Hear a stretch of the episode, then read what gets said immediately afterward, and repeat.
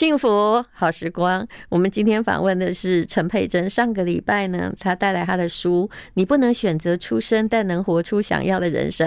她的故事非常受欢迎。那我相信已经很多人去。看了他的书，那之前呢，发生什么事，我们就不再赘述。你可以去中广的 App，应该可以找到那一集。也就是说，如果你是一个投胎失败组的话，你不要妥协，你还是可以创造自己的人生。事实上，佩珍，我一点都不觉得你是投胎失败组。为什么？因为你看，你你你，你说你爸只有一百五十几公分嘛？对，你这继承的是你。妈妈的身高，哎，你长这么漂亮是谁的？老师我跟你说，我以前不是长这样，这是后天努力来的。所谓后天努力，是我从怎么笑，然后呢，衣服怎么穿，都是后来慢慢学会。我国中的时候，国小的时候像一只黑猪一样，可是气质是学来的，这当然是。然后如何美化自己也是学来的，是学来的。但是其实你还是有某些就基本上的优势，嗯，是来自于你的 DNA，但是。说真的啦，那也是不是你可以决定的。但是有时候哦，就是那些东西也是你翻身的本钱。其实是因为我自己知道，口才伶俐，对，是这一点。我就要说这个，未必是训练出来的。我是天生本来就比较不会畏惧。可以在同学面前讲，才会被选去当种子的选手嘛？所以我天生确实有一些优势，然后我也努力，但我也清楚知道说，这可能是爸爸给的，因为我爸爸很会讲话，是因为他就是做生意，可能靠一只嘴在拿资，他是就高替耶。希望我这样讲他不要不高兴，但其实哦。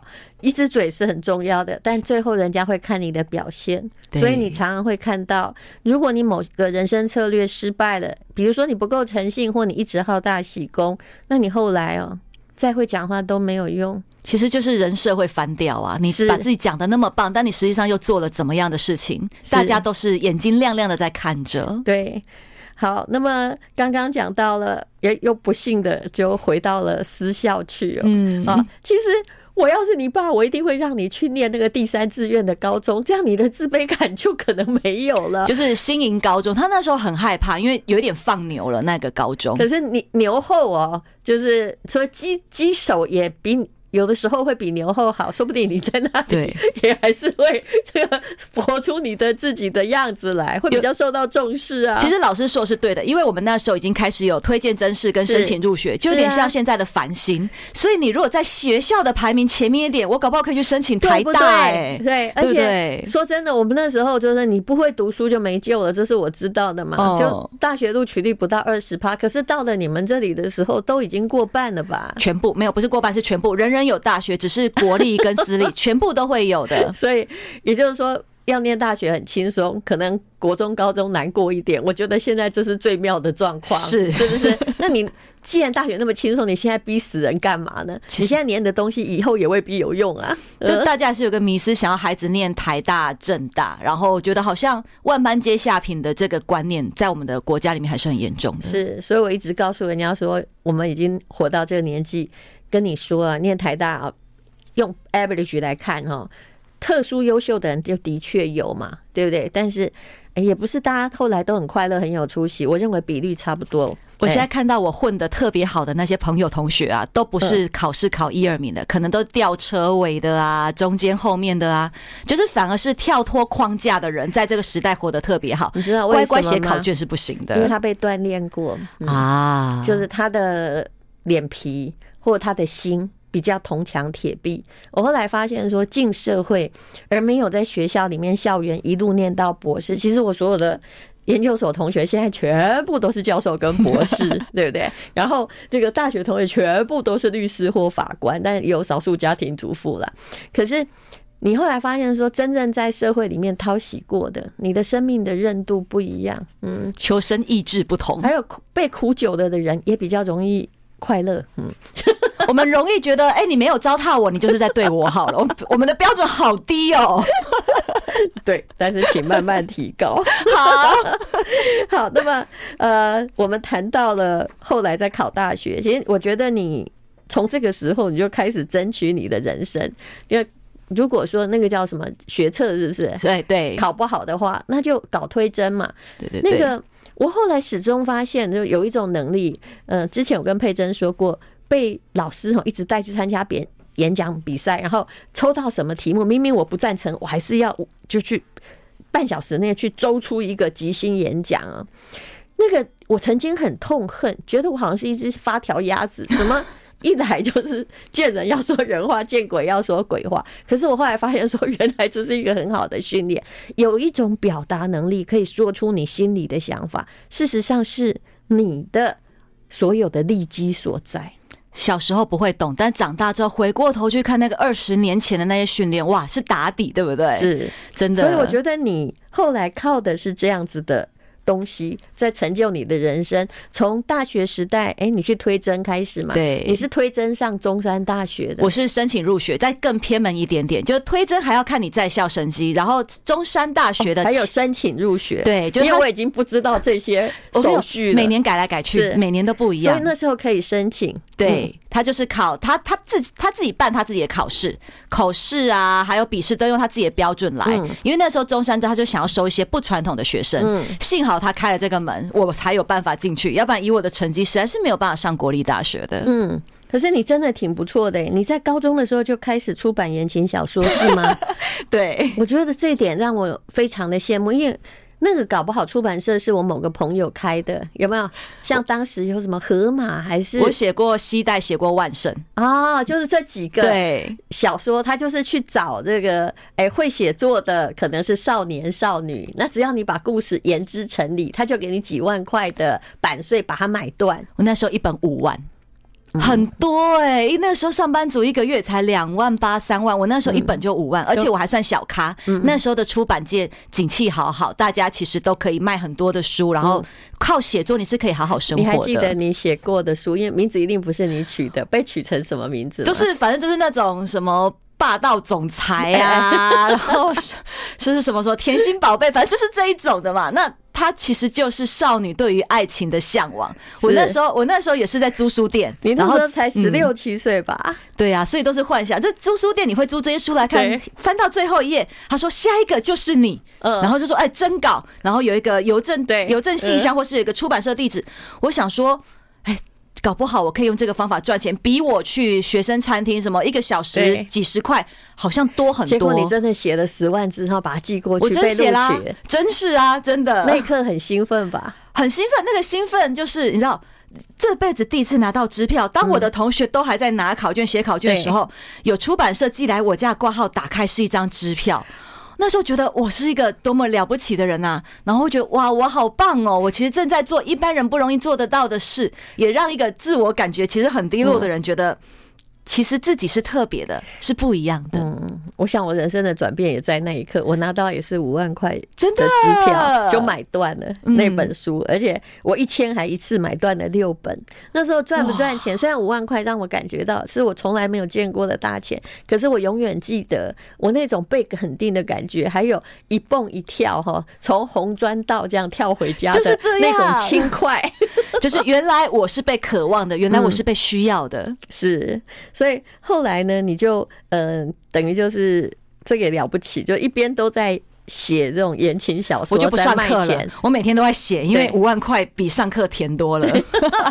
结果后来竟然也嗯，在看见了中山大学的申请入学，那当时就是最红的，应该也还是气管系之类的吧。就是也对，也有一个向往，想说是不是念的气管可以做一个比较赚钱的人。我那时候有申请外文系，也有申请中文系，嗯，但是总觉得虽然说外文跟中文是喜欢的，但。我从来都不只能够用自己的兴趣去考虑未来的出路，因为我想要的是，我想要过好日子。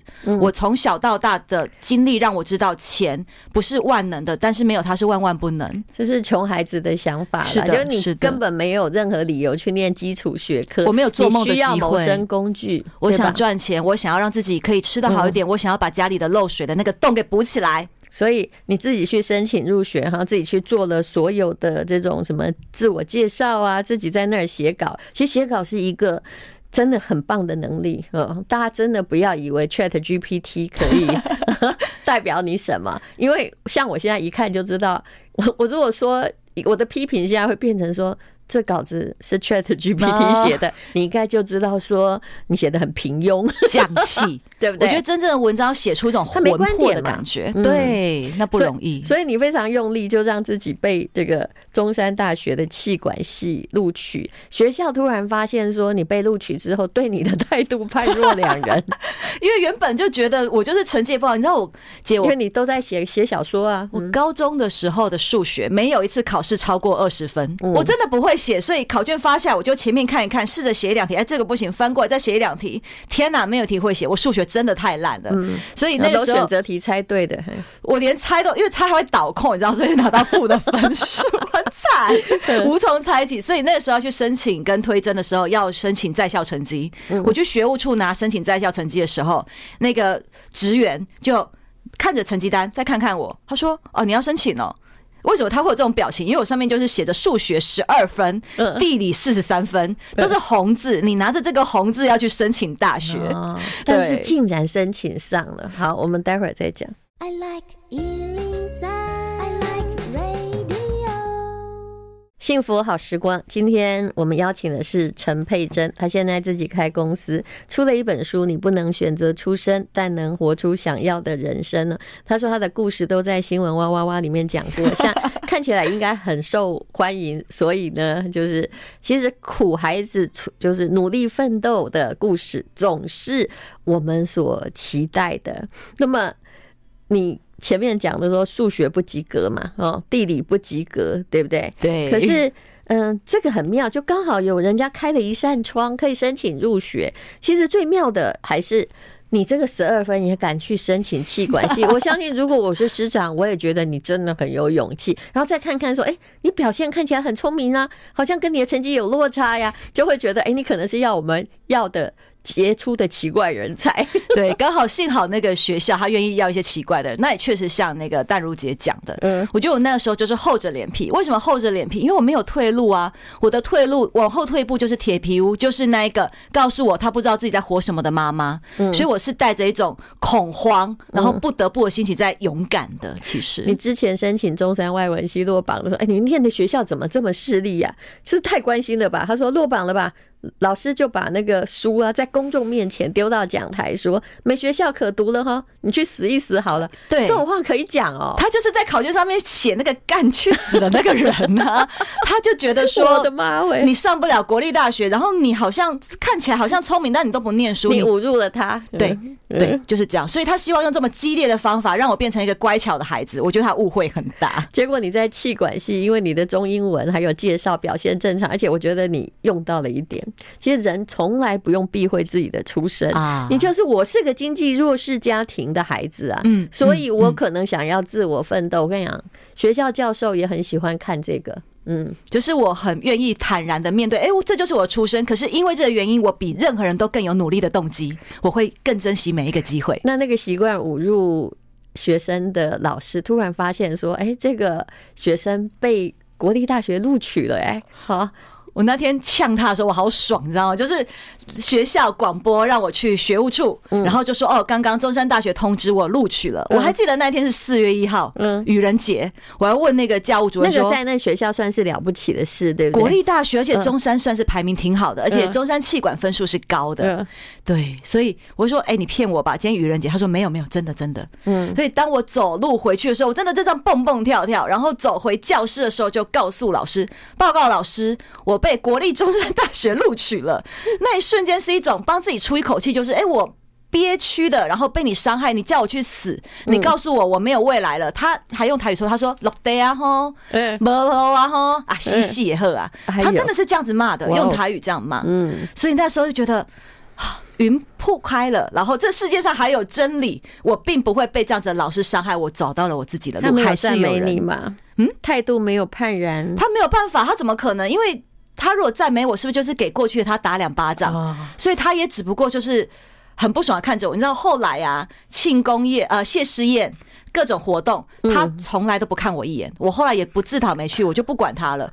任何活动啊，要献花、谢谢老师，什么时候你很清楚的看到他，就是撇过头，看都不要看我。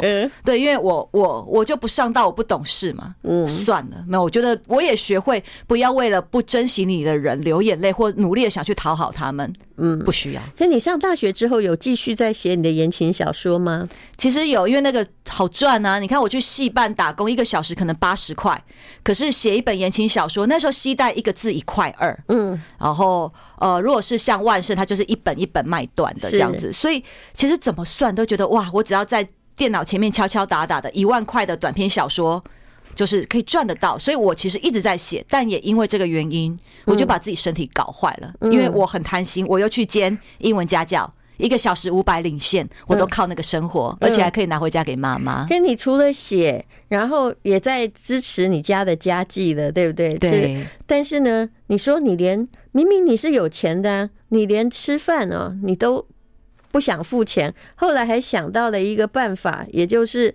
就干脆就吃着某些饼干点心，或者很寒酸的过活。其实什么？那一次是我给钱给多了，因为我只要是口袋里面只要有钱，我都会给爸爸妈妈。因为每次回到家问我妈说啊，最近怎么样，我妈就说啊，不急呀。嘿，我就会把口袋里面翻出来，整张大账全部给出去。有一次。我全给了。坐火车从台南要回到高雄的时候，才发现完蛋了，我忘了留一张大的。我身上那个一百块付了火车票钱之后，剩下二十三块。嗯，那怎么办？二十三块，我要到星期五要领到那个月的家教费用，我还有五天要撑。嗯，我没有办法去跟同学借钱，这很怪。嗯，就这个成本会计其实是算的真差。穷孩子每一块钱要打 二十四个钱，其实这个是要先算好的。我就是对我真的是一个热心的人，其实就是。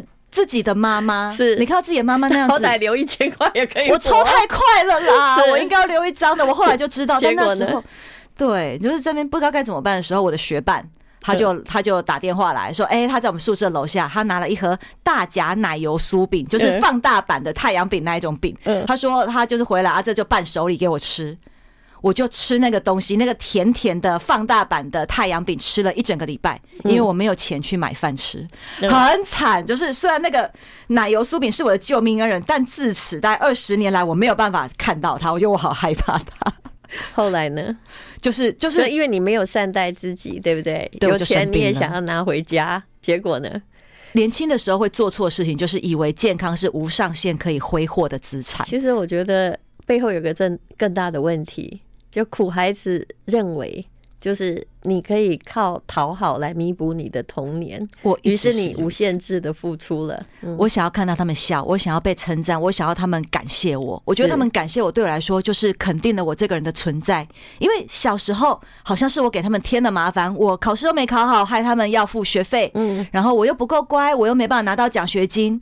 所以现在哇，我可以赚钱了，嗯，我可以让你们感觉骄傲，我也觉得我比较没有对不起你们了。我就在这种一直自我责怪情怀里面，我有什么都给出去。就是你要我弥补你的内疚。事实上，那些是大人的决定，不是你的事。但是我们终生活在这种怪奇妙的内疚中，所以当大人要小心啊。好，我们呃再来跟陈佩珍再聊一聊。当然，他后来是有翻身机会，不然他就不会在我的面前出这本书。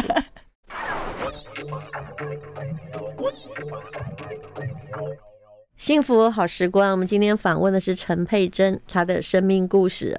反正吃太阳饼，后来又不注重你自己的营养状况。反正很多人都以为青春无敌啊，后来发现，哎、欸，身体也是不能虐待的，就得了一种叫做嘴巴张不开的病——颞颌关节炎。那时候才。可能大二大三吧。对，而且发现的时候，就是有一天早上起床，我要吃早餐的时候，我就觉得，嗯，为什么我的汤匙没办法放到嘴巴里面？我明明打开了啊！这边用汤匙敲牙齿敲了好久之后，我就去照镜子，发现我以为我嘴张开了，其实没有，我是合住的。嗯，我没有办法打开我的嘴巴。嗯，这是一个什么奇怪的毛病？我当场真是吓坏耶！嗯，因为我们以为生病就是那种什么哦，感冒发烧啊什么的，居然有一种病是让你嘴巴打不开。嗯。我觉得这是可能是压力，再加上某一种失调啦，是压力。那你那时候所有的钱，就算写言情小说赚到的钱比一般人多，还是拿回家里。后来你就决定说：“哎，我不要住宿舍，我去外面租房子，也不过才三千块一个月嘛。”可是你因为所有钱都给家里人，他爸爸还是一直在拿生意啊。你写的这段故事，哎，如果是真的，真的很残酷哦。你说我可不可以，就是呃？就就因为你现在已经生病了，对，那么没有钱了，可不可以拿一点回来，然后来付租金来养病？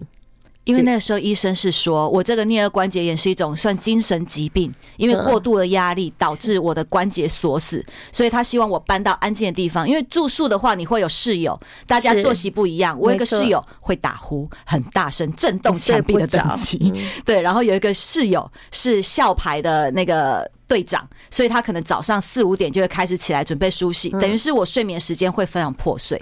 医生说你要睡，免疫力才有可能好起来，否则开这么多抗生素这些药一点帮助都没有。所以请我搬出去，但搬出去一个月的房租要三千块。嗯，那像老师刚刚说的，我所有的钱都给了爸爸了，他一直告诉我说，他过完农历年大准就被立杠。现在应该很怕听到大船入港，我听到就觉得哦，我觉得这大船入港现在都是只有诈骗集团会用，是是是是是，就对我在听的时候已经是那种啊 OK 的那种心情。可是我小时候很相信的，我们那时候没有出过社会，没有见过世面，我真的觉得我爸爸很有才华，我爸爸那么有口才，他应该是真的可以做出些什么的人。所以当我看了房子，然后啊，我身上钱可能剩几千块，嗯，我就在房东面前，我就打电话给我爸，我说：“哎，爸。”那个你也知道我生病，那医生要我要搬出去休养。我有看到还不错的干净的小套房，一个月三千，但是我手上钱不多，你可不可以等到你过年后的那个大船进来之后，你就帮我付钱？嗯，然后这时候我爸在电话那端就沉默了几秒，然后他说出了真的是改变我一辈子的话。嗯，他说：“你不要搬，你这样我压力很大。”原话，我这这些话我二十年没有办法放下，也也不能说没有放下，就记得说，可是这是我赚的钱。我当下被这句话轰到没有办法回应，因为我没有想到他这样说，嘴巴更加打不开。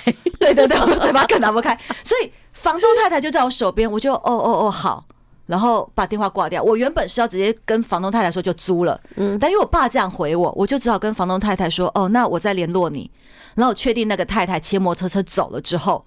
我就绕到后面的水沟旁边，找一个没有人看见的地方，我蹲下来哭了好久好久。那你后来是怎么弄得到那个房租的？就硬租啊！我还是其实只要我不给他们钱就可以了。硬租努力写就对，努力写就可以付家教，家教一个小时五五五百块，我就是那个礼拜多上一点，其实三千块就有了。但重点是什么？是停下来，停止我对家人。无止境的付出，因为我怎么会没有钱呢？我只不过是把钱都给了你们。这是一个很好的启示啊！在你帮人，不管那个人是谁之前，请先留下自己够用的。我小时候真的不懂，所以我说，我爸爸这句话是个好女孩，改变了我的一辈子。因为从此我知道，不要期待别人替你打算，你要先照顾好自己，不要把你的这种过得好不好的期望放在任何人身上，你会受伤的。从此就没有再。就是太不应该不是说从此就没有资助家里，而是没有过度的资助家里。对，我会衡量，而且我不会那么容易有罪恶感。你知道，我以前都会觉得好像，哎，我可以吃吃喝喝，然后我可以买喜欢的衣服，然后看到我爸爸妈妈好像很拮据，我就觉得，哎，不对，我应该把我有的都给他们。嗯，但我后来就懂了，不不不不不，每个人都有各自的课题。我今天可以买这些东西，也是因为我很努力，我值得，是我不用。非得要替谁买单？不要因为自己享受了什么有罪恶感。没错，这也是我想要告诉所有女生的。你这边这里哦，就长大之后写了一封长信给父亲啊。嗯，其实我看了这篇文章很感动哎，因为我旁边。不是我家啦，但是我也看过很多在找各式各样理由要大船入港、要翻身的人。但是我一直觉得说哈，呃，其实对于一个父亲而言，你要能够付得起孩子的学费，这样你才是人。嗯啊，就来你念一下，我觉得这是孩子的心声，大家可以听听看。长大之后啊，我写了一封长信给我的爸爸，我告诉他，如果他为了抚养孩子，去夜市摆摊卖烤香肠，或者是呢去工地当粗工，我都会加倍的尊敬他跟爱他，因为我需要的不是一个聪明光彩的爸爸，而是一个在乎我、会愿意为了我拼尽全力的爸爸。嗯。是，我觉得这个就是很多孩子的心声。他没有要王永庆或郭台铭当他爸，可是呢，在整个社会状况之下，如果一个父亲失功能，这个家庭是无论如何是会偏掉的。嗯，我其实就是想看到你为了我努力。那会让我知道你爱我，你愿意为了我付出。以你这样的成长状况，你其实是受不了一个男人，就是他没有正常的职业，完全不行，他很孬，对不对？完全不行。而且我很怕人家跟我说“没法度”，我觉得“没法度”代表着妥协，代表着你不去找方法。我要看到你努力。你的个性跟我蛮像的，真的。我每次听到一个人说啊，那就没办法。我说那是你对自己说的话，我会很愤怒哎、欸。是你如果真的想找，这世界上永远有办法，一定有，没有最好的方法，但也有还可以的方法。可能你会很辛苦，可能你得付出代价，但是真的有方法。是好，我们待会儿再聊。I like 幸福好时光，好，今天是陈佩珍 Selina，嗯，她要讲的就是她的故事哦。那么，哎，我们后来再讲到，我真的觉得你人生的波折是比别人多三倍了。那唯一的快乐可能是美国去交换学生。那为什么又有钱去美国交换学生？其实你们家的经济的问题，我后来在你的传记哦里面看到的是都有人资助啦。对、哦，比如说妈妈的娘家可能是台南有钱人，对，那万一爸爸失败了，哎，你说妈没工作，爸也没工作，就是都不断的去跟娘家人借呀、啊，然后后来又多了你这个女儿，所以大家赚，是不是？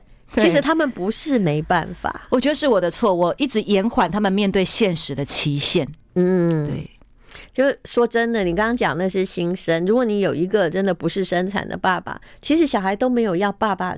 当那个董事长，只是希望说，你好歹在我面前有感觉，你为这个家真正的努力过，付出。就算你去呃开车或当保全，我也觉得你是个好爸爸，因为我看到你尽了全力，想要给我好的生活。嗯、是，好吧？那么其实呃，这个你是什么时候把自己弄得变漂亮的？你，你说你以前是谁？黑黑粗粗的嘛？对，小时候其实小时候真的长得不好看，但是。很重要，就是说人要开眼界。像刚刚老师有讲到，我到美国，哎，那其实就是第一次的 so-called culture shock。对，但那是外婆出钱的哦。我其实很，我外婆给他二十万，他把股票卖掉。哦因为交换学生其实可能是我这辈子唯一一个可以出国的机会。因为念书的话，你可能要一百，我哪来的一百万？但交换学生是学校把学费付掉。那阿妈给我的钱其实是付房租，美国房租好贵哦，我跟人家分租半个房间，一个月也要三四万的房租哎。其实你如果用靠自己写小说和打工，钱是够的，但问题是给家人都花掉了，都还好阿妈这时候就对你伸出了援手。我还记得他卖了大成的股票，他全部都卖掉了，就只为了让我可以出去。好，那在那里应该改变了你的某些。开眼界，嗯，真正的开眼界就是，是我当我跳脱我固有的环境的时候，我看到别人是怎么活的，嗯，然后我长出一个东西叫做向往。嗯，我发现这个世界非常的大，当我只是看着我的环境的时候，我是恐惧跟想逃离，对。但是当我飞出去之后，我发现与其去讲逃离，还不如说是我有好多想要去看，好多想要去体验的，而且啊，原来生活有很多种不同的选择，他们离我并不那么遥远，你知道吗？你这个。这个点又是一个很棒的点，就是我后来发现，一个人如果想要跳脱自己悲哀的想法，还有宿命的环境，其实只有一个方法，就请你暂时离远一点，是去一个新天新地。当你的心打开之后，你也许都不会焦灼在原来的黑暗里。这也是我很大心得，就是说，你一直在检讨自己跟看着问题，那你每天一直在说是你错，你这样对待我，你还不如跳得更远一点。是啊，因为你去。检讨那些已经发生的不快乐的事情，第一个不能改变什么，第二个你的脑子里面都是不快乐的。所以我后来也理解到说，你让自己看见你有所向往的地方，你有想去的地方，那样子长出来力量，它很正面，而且你心里面装着的是美好的期待。嗯，所以其实美国那一趟对我来说，就是它是一个我从来负担不起的行程。可是因为阿嬷愿意卖掉她的家产，然后让我出去，我一辈子都记得那个恩惠。那也确实从那时候开始，我知道。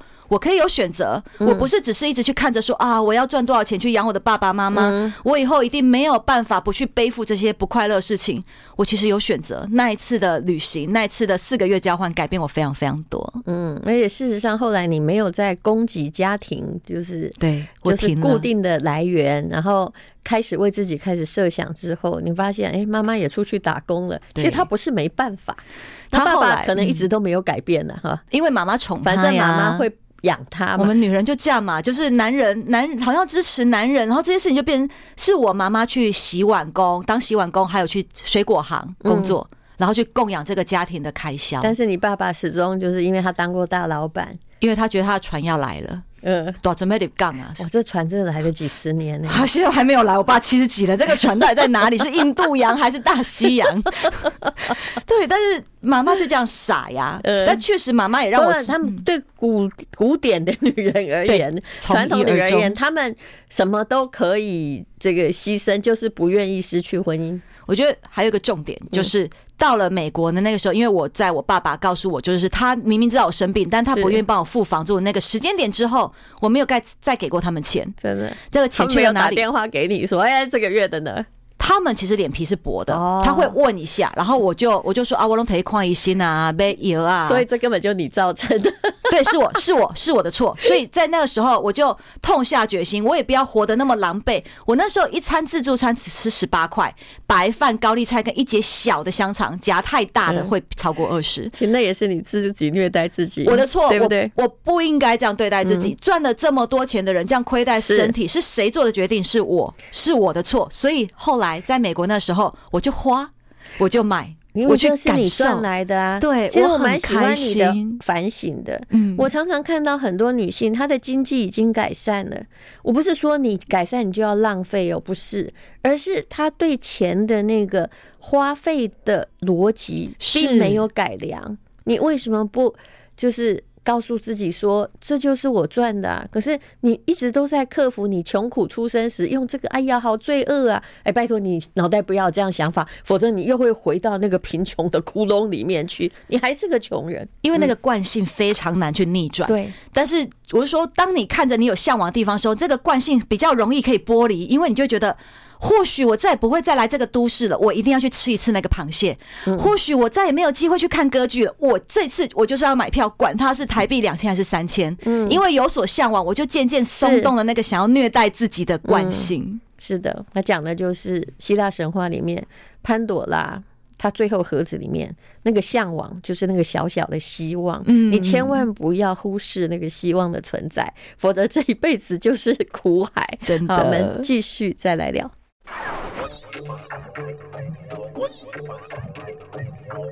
幸福好时光，陈佩珍的故事很长，后来还有很多。他这本书里面呢，你不能选择出生，但是但能活出想要的人生呢。这是原神出版社出版的。然后后来他写到，哎，在美国交的男朋友哈，看起来也，如果嫁他也大概会变渣男呐，这个就离开是对。可是后来呢，他就。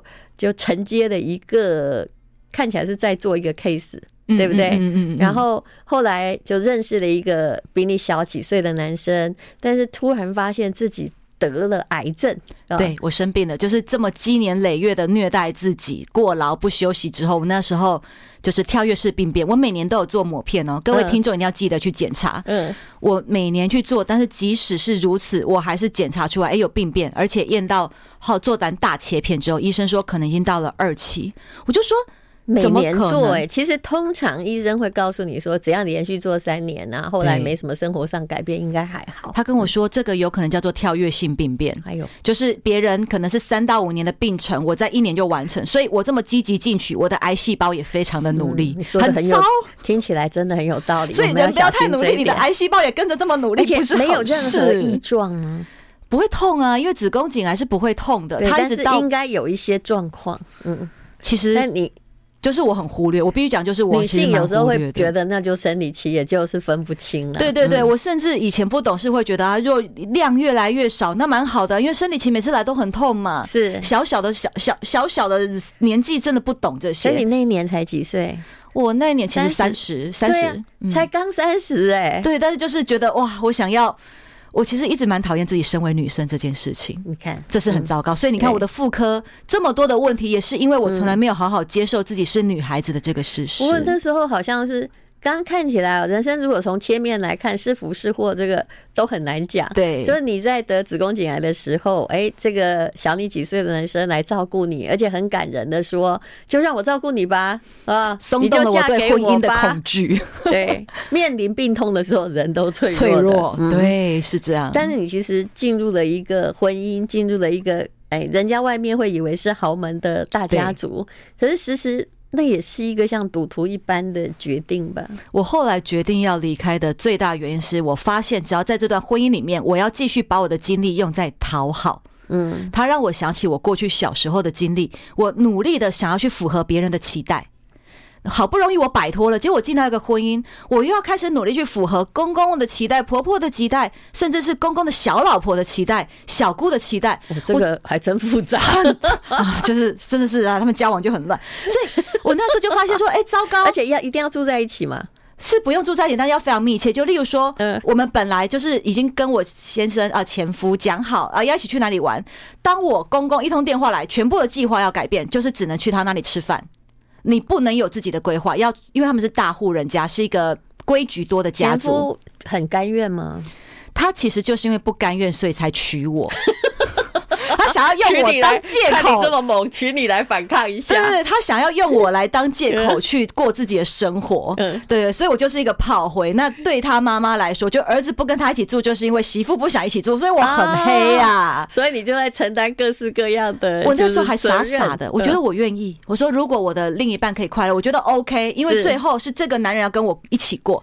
但我错了，我最后离婚的时候是在我女儿两岁半的时候。我理解到的是，我其实可以继续熬下去。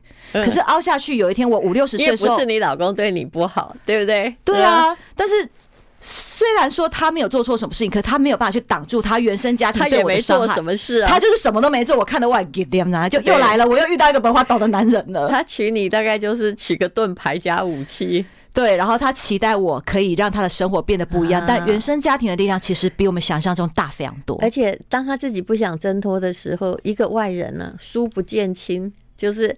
你是没有办法帮他真正成为他的盾牌的，我最后就成为了所有人的箭靶。对，就是我今天就是离间他们家人，让儿子跟他们不亲的始作俑者。所以你离婚的时候都没有人说什么话，大家都很甘愿的让你就这样出户嘛？因为很丢脸，真的不适合这里了。但因为很丢脸，你知道，就是他们对他们来说，就是啊，你要去承认说啊，我跟他离婚。嗯，所以那时候所有人就是传讯息、打电话都来，但我已经决定了。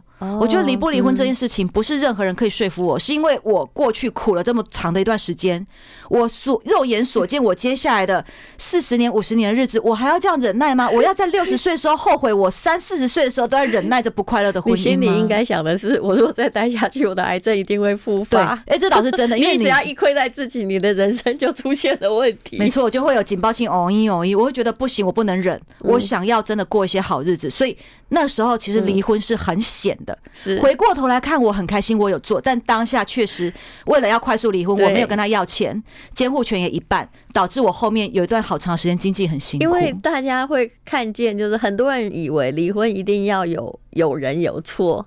但这状况并没有人有什么样重大的错误，是没有办法的，就是活不下去了，对，再活下去不行了，活不下去，这不是一个法律能够定义的错，但是它会伤害一个人的生命，非常根本。嗯、是你讲这句话非常有道理。好，那请你看一下这本书，因为故事这么多讲不完。其实陈佩珍后来的问题还有呢，嗯，他的上天掉下来的不是礼物，非常非常的多。那呃，我觉得最好。的一点就是，在我看来，你还非常年轻。谢谢老师，嗯，而且你已经看见了一个方向，就是如果哈你亏待自己，谁都可以践踏你，包括你亲生父母哦，嗯。我就也会跟我朋友开玩笑说，我以前是被命运泼过硫酸的人，就被受过那么大的伤之后，你现在酸民泼我柳丁汁跟柠檬水，我真的都没有感觉。酸民这种东西是这样，我其实有一阵子也会觉得，怎么有人这么坏？我到底欠你什么？但是我后来发现了一件事，就是只要你的。支持你的人越多，酸民肯定成比例增加，所以你不应付，就是你不接受他们也不行，因为他本来就在成比例增加呀。呃，如果你只有几万粉丝你就受不了的话，那你有几十万你怎么办？对，所以幸好，我觉得我的心理之素质强健，原因是因为过去我遇过这么多坏的事情，对，所以我会知道说，没有人有义务对我好，但是我会很珍惜对我好的人。那别人伤害我的时候，我也懂得保护我自己了。最后一句，我其实又觉得有点妙，你有什么好酸的？你都这么苦了。哦，说我卖悲情啊，消费前夫啊，哦，很多啊，你去查，满满的。对，说我假啊，哎呦，多了。还有人说我没实力，我想说，我真的很少听到有人跟我说我没实力的。他们说我没实力，只能消费前夫跟消费自己的爸妈，连我说自己的爸爸，他们都说这么过这么多年了，你不能放下吗？他至少把你养你长大了吧？哇，别人的苦不是苦的，对、啊，传统的力量是一定都在的。是啊，是的。好，你加油。嗯，好，谢谢陈佩甄。